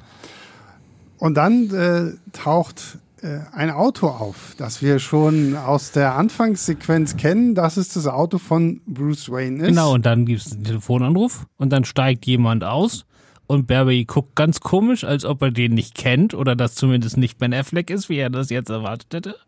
Und dann ist für Julius Feierabend. Dann ist nämlich das, die Leinwand schwarz, ne? Und dann sind wir aufgestanden und gegangen. Ja. Und dann haben wir natürlich erstmal sozusagen, weil wir wussten, da kommt noch was, äh, die ganze Zeit gerätselt, ob das noch aufge, aufgedingst wird. Und dann wussten wir nicht, ob jetzt noch ein Gag kommt oder ob das jetzt vielleicht sogar tatsächlich der neue Batman schon mal eingeführt wird, der dann in vier Jahren damit spielt. Mhm. Gerade wo jetzt schon das Brave and Gerücht rumgeht, dass ja das auch der äh, Regisseur von The Flash jetzt den nächsten Batman machen soll. Mhm. Hätte das ja auch gepasst und so. Aber nee, es ist ein Gag, aber ein guter. Zumindest äh, in der Filmstarts-Preview, äh, da ging das richtig ab. Es ist George Clooney. Das ist der Ja. Clooney, der Clooney George, der 97 97 in Batman und Robin. Ja, ich glaube 97. die, die Bettkreditkarte zücken durfte und seine Bettnippel zeigen durfte. Ja. Und, und seitdem keine Gelegenheit ausgelassen hat, sich darüber lustig zu machen und zu meckern, was das für ein Scheißfilm ist. er Aber immerhin muss man ja sagen, äh, ich glaube, er gibt sich selbst die größte Schuld daran. Also er, ja, aber was ich tatsächlich überlegt habe, als ich das gesehen habe, ich meine Brave and the Bold, dieser neue Batman-Film, wo es ja auch darum geht, Batman findet heraus, dass er einen Sohn hat, Damian Wayne. könnte man das trotzdem irgendwo mit George Clooney Ja. als altem Batman machen und nimmt halt dann einen, einen jungen Schauspieler als äh, Damian Wayne, um das dann irgendwie so ein bisschen aufzubauen und um, Ich, ich fände es auf jeden Fall, ich fänd's auf jeden Fall eine, eine, eine charmante Variante. Es kommt halt darauf an, wie viel man noch wirklich mit, so, mit einem aktiven Batman arbeiten will. Es war jetzt ja hier schon so, dass Michael Keaton, äh, äh, ähm, den, der ja wirklich ein toller Schauspieler ist, aber natürlich hier natürlich keine einzige Action-Szene selbst Naja. mehr gemacht hat, sondern halt und auch in allen Action-Szenen natürlich eindeutig auch das so gefilmt war, dass man halt eben nicht sieht, dass da jetzt ein Stuntman im Anzug st äh, steckt und so. Ähm, ich, also um alleine um so diese ganzen zeitlichen Abläufe in der Bat-Familie irgendwie realistisch zu machen, man muss sich ja überlegen, man hatte erst äh, äh, äh, den ersten Robin, dann hatte man den zweiten Robin, dann hatte man den dritten Robin auch noch und dann kommt erst Damon Wayne als Robin, glaube ich. Also es sind einige Robins, die da irgendwie, äh, die da, die da irgendwie auch mal ein paar Jahre lang aktiv sein müssen. Ja. Und da ist, hat Batman dann eigentlich schon ein paar Jährchen auf dem Buckel. Und ich meine, George Clooney ist ja natürlich immer noch ein äh, sehr attraktiver, fitter Mann, auch weil er jetzt, glaube ich, schon bestimmt über 60 ist. Ähm, ich fände es eigentlich eine ganz charmante Idee, warum nicht? Ich würde es äh, auch interessant finden, wenn sie so gehen, aber ich kann mir auch eher vorstellen, dass sie das dann komplett neu casten, einfach Ja. um sich das offen zu halten, dann mit diesem neuen Batman auch noch mehr zu machen, Ja. bevor sie es irgendwie Und vor allem, ich meine, wenn man den, wenn man halt Batman wirklich so alt macht, dann ist ja, weil ja gerade der, der neue Superman soll ja eher auf der jungen Seite sein. Und wenn man dann 40 Jahre Altersunterschied zwischen Batman und Superman hat, ich glaube, das gehört halt eigentlich so ein bisschen dazu, dass die beide so, naja, ja, stimmt nicht, also ja. zumindest nicht so ganz Opa und Enkel sind, sondern Ja, vielleicht kriegen wir mit George Clooney denn so ein, so ein äh, Batman Beyond. Hier Ja. Batman of the Future, diese alte Zeichentrickserie von Ja, ja, äh, aus ja. den 90er Jahren, die war super. Und äh, das wäre, glaube ich, so ein bisschen Michael Keatons Rolle in dem Batgirl-Film gewesen. Also na, Christina Hodson soll doch angeblich auch an einem Drehbuch schon gearbeitet haben für Batman Beyond. Also Mhm. ähm, ist alles nicht so weit hergeholt. Aber gut, das ist quasi das, womit uns der Film dann so ein bisschen äh, zurücklässt. Aber Und dann kommt der fliegende Hund. kommt, genau, dann kommt ja noch äh, ein, eine Post-Credit-Scene. Ja, es kommt der fliegende Hund. So ein fliegender Hund. Man sieht fünf Minuten lang den Hund Ach so, fahren. ja, gut, der fliegende Hund. Ja, der Ach Hund so, fällt nee. halt im Abspann nochmal irgendwie runter. Das ist, dann- ich dachte, es kommt auch noch Crypto hier. ja, der, ich, der ich habe auch gerade gedacht, so, hä, Krypto, Nee, den ganzen Krypto halben Abspann über sieht Ja, ja. man den, die, den Hund aus der ersten Szene noch, wie er die ganze Zeit einfach nur runterfällt und sich dumm umguckt in Ja. super Zeit. Und dann haben wir noch eine letzte Sequenz, wie Barry mit jemandem im Arm aus einer Kneipe kommt. Dieser jemand ist furchtbar betrunken, fällt dann irgendwann auch noch in eine Pfütze, Und fühlt sich da ziemlich fühlt sich pudelwohl. da ziemlich pudelwohl und sagt Barry, okay, bring mir mal noch ein Bier. Und es ist Arthur Curry. Jason Momoa ist wieder da, wo ich mich dann jetzt tatsächlich direkt wieder gefragt habe, ist es immer noch das gleiche Universum, wo George Clooney auch Batman ist? Weil es wird ja nie wieder gesagt, okay, ist Barry jetzt zurückgerannt oder nicht? Wir wissen, dass er es kann. Und spätestens, wenn er George Clooney da sieht, wird er sich denken, na okay, shit, muss noch weiterlaufen. Aber es muss, also es ist ja natürlich nicht sauber, ne? Aber wir sind ja in Spaghetti. Wir, wir, Ja, wir suhlen uns ja hier in Spaghetti mit Tomatensauce. Das darf man nicht vergessen. Weil ansonsten macht das ja keinen Sinn, weil eigentlich gibt es ja nur genau ein einziges Universum, in dem der andere Barry Allen fehlt. Das heißt, er kann ja eigentlich nur in seins zurück. Also, Ja, wenn das stimmt. jetzt wirklich ein anderes Universum ist, in dem, also, wenn das, ne, nicht nur irgendwie, der, der Batman ist jetzt ausgetauscht, sondern das ist wirklich ein komplett anderes Universum, bei dem fast alles gleich ist, aber der Batman ist ein anderer, dann müsste da eigentlich auch noch ein zweiter Barry Allen rumlaufen. Ja, es sei denn, ich meine, es ist ja so, es gibt ja nur zwei Barrys, weil äh, unser echter Barry ja aus der Speedforce rausgeschubst wird und uns quasi in der Vergangenheit landet. Das spielt ja irgendwie im Jahr 2009 oder sowas, dieser Mittelteil des Films und nicht in der Gegenwart oder irgendwie so. Nee, aber dadurch ist er ja dann in der neuen. Also dadurch, Nee, dass er es ist ja- rausfällt. ja, er ist ist ja- in, also du musst dir das jetzt so, Sachen, er ist ja Sachen. in der, in der Spaghetti, in dem Spaghetti ist er ja vor und zurückgelaufen am Anfang. Mhm. Und hat einfach nur das, das Spaghetti, was am Anfang schon da war, Ja. das hat er so ein bisschen umgedreht, damit die Mutter noch lebt. Genau, Aber es ist dasselbe Spaghetti. Während in dem Moment, wo er rausfliegt, ist er im anderen Spaghetti. Ja. Genau, also, genau, deswegen es sind zwei Sachen. Er ist an einer anderen Spaghetti und er ist an einem anderen Punkt in der Spaghetti. Also er ist, er ist in der Vergangenheit und in einer anderen Spaghetti. Und deswegen könnte es jetzt sozusagen sein, wenn er ähm, in einem, wie jetzt nochmal am Schluss nochmal in einer anderen Spaghetti ist, aber sozusagen in der Gegenwart rausgekommen ist, dass das, das, das, da müsste aber der Barry Allen in der Gegenwart mit dem äh, Dings und vor allen Dingen das, das Ganze wirkt ja auch so, als ob George Clooney sozusagen wüsste, was jetzt alles passiert ist und dass äh, The Flash eigentlich jemand anders erwartet. Mhm. Ah. Also das ist, äh, es, es ist einfach. Sollte man vielleicht nicht so viel Ja, ja, es ist, es ist halt dann wieder Multiverse-Gedöns ja. und äh, am Ende hast du halt zumindest nochmal Jason Momoa gesehen und kannst, weil das ist ja auch so ein bisschen der Gag gewesen, dass äh, wenn Barry in, in dieser neuen Zeitebene landet, erstmal noch, das fand ich übrigens auch sehr toll, äh, Tamara Morrison kommt nochmal als Thomas Curry und bekommt einen Anruf von einem verzweifelten Barry, der ihn fragt, ob er mit der Prinzessin von, von Atlantis verheiratet ist. Und dann dreht er sich um und sieht seine Frau, wie sie da irgendwie dick und gemütlich auf dem Sofa chillt und irgendwie nichts macht. Und er so. Und es ist nicht äh, Nicole Kidman. Und es ist nicht Nicole Kidman und so, so, ja, willst du mich verarschen? So, das fand ich äh, wirklich sehr, sehr charmant. Ja. Und äh, ja, da, da merkt man, okay, Arthur ist jetzt dann auch wieder da. Und Arthur Curry ist der bessere äh, Fettor.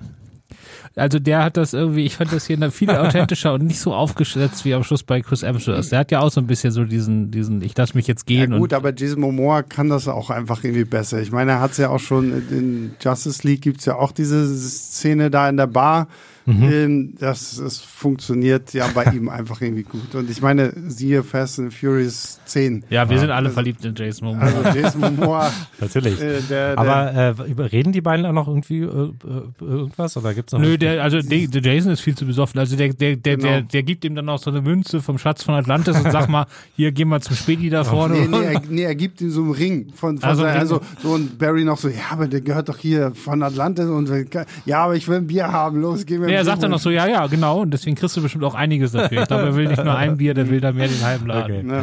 Ja, sehr gut. Sehr gut, sehr gut. Ja, ich habe noch eine letzte Frage. Ich meine nämlich, dass ich ähm, Game of Thrones Star Nikolai Costa-Waldau in einer Szene entdeckt habe. Und zwar ist das ein, ein Moment, wo Barry irgendwie an einem jemanden vorbeirennt und ihm quasi so einen Hotdog aus der Hand reißt oder sowas. Nee, nee das muss, ah, nee, das, das muss ist die Pizza mit dem Hotdog selber. Das ist diese Szene. Die Pizzaszene. Sehr sah aus wie Nikolai Costa-Waldau. Ja, also weil ich, aber ich wüsste nicht warum. und warum sollte er diesen Film sehen. Also Andy Muschietti macht ja mittlerweile so einer Hitchcock und war ja auch schon mhm. in S2 auf jeden Fall, in S1 weiß ich nicht, selber äh, als so, in so ein Regisseur-Cameo.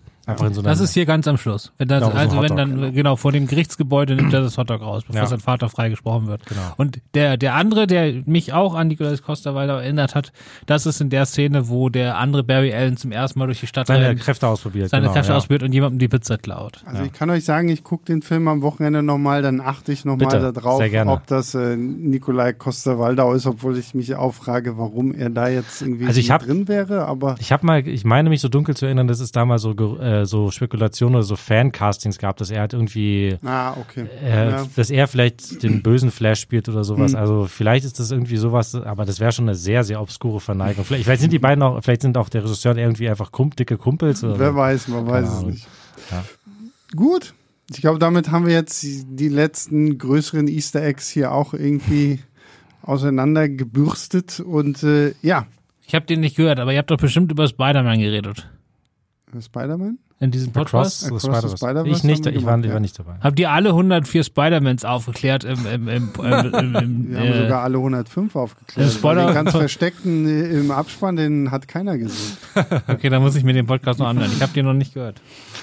Genau, so was machen wir hier nämlich. Wir finden alle 104 Spider-Man raus und wir reden über Spaghetti-Multiverse-Geschichten. Und äh, deswegen liebt ihr uns, deswegen hört ihr uns, deswegen heißt wir Leinwandliebe. äh, Christoph, vielen lieben Dank, dass du heute hier warst. Gerne. Julius, für dich gilt natürlich das Gleiche. War wie immer ein großes Vergnügen. Und unser größter Dank geht raus an alle, die Woche für Woche zuhören, die uns auch bewerten bei Spotify, bei der Apple Podcast App und äh, wenn ihr ein bisschen noch mehr mitdiskutieren wollt, schickt uns eine Mail an leinwandliebe.filmstarts.de über Lob, Kritik, Anmerkungen. Freuen wir uns immer. Und äh, damit war es das mit The Flash. Wir hören uns nächste Woche wieder. Bis dahin, macht's gut. Ciao, ciao.